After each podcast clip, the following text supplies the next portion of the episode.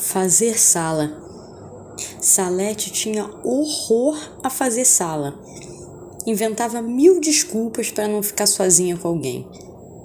Não sabia por que, que isso acontecia, mas fazia questão de ter dores de cabeça na hora que alguém surgia na sala.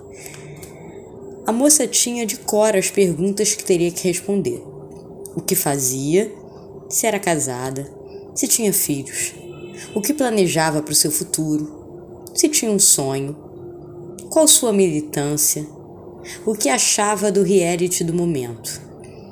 E por não saber as respostas, não queria correr o risco das perguntas. Risco.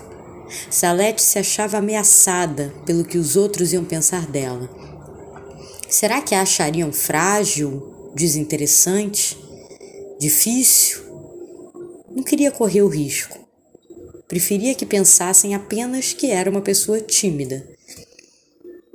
E se não acontecerem as perguntas? Não teria que responder nada.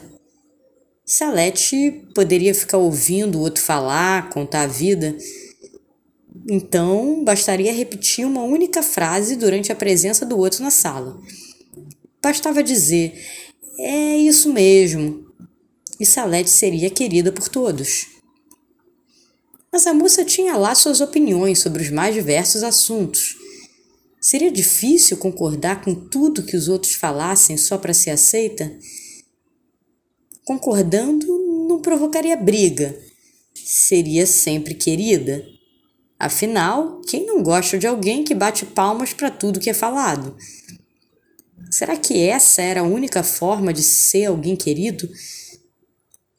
Mas interessante não é justamente alguém que tira a gente das nossas certezas? Interessante ou incômodo? Porque podemos perder o controle quando alguém nos coloca para repensar. E esse alguém pode acabar brigando com a gente por isso. Ficava muito difícil respirar com tanto pensamento. Salete tirava folga de si no telefonema da tarde Lá ela lia livros e trocava opiniões com sua melhor amiga. Ali cabia a diferença.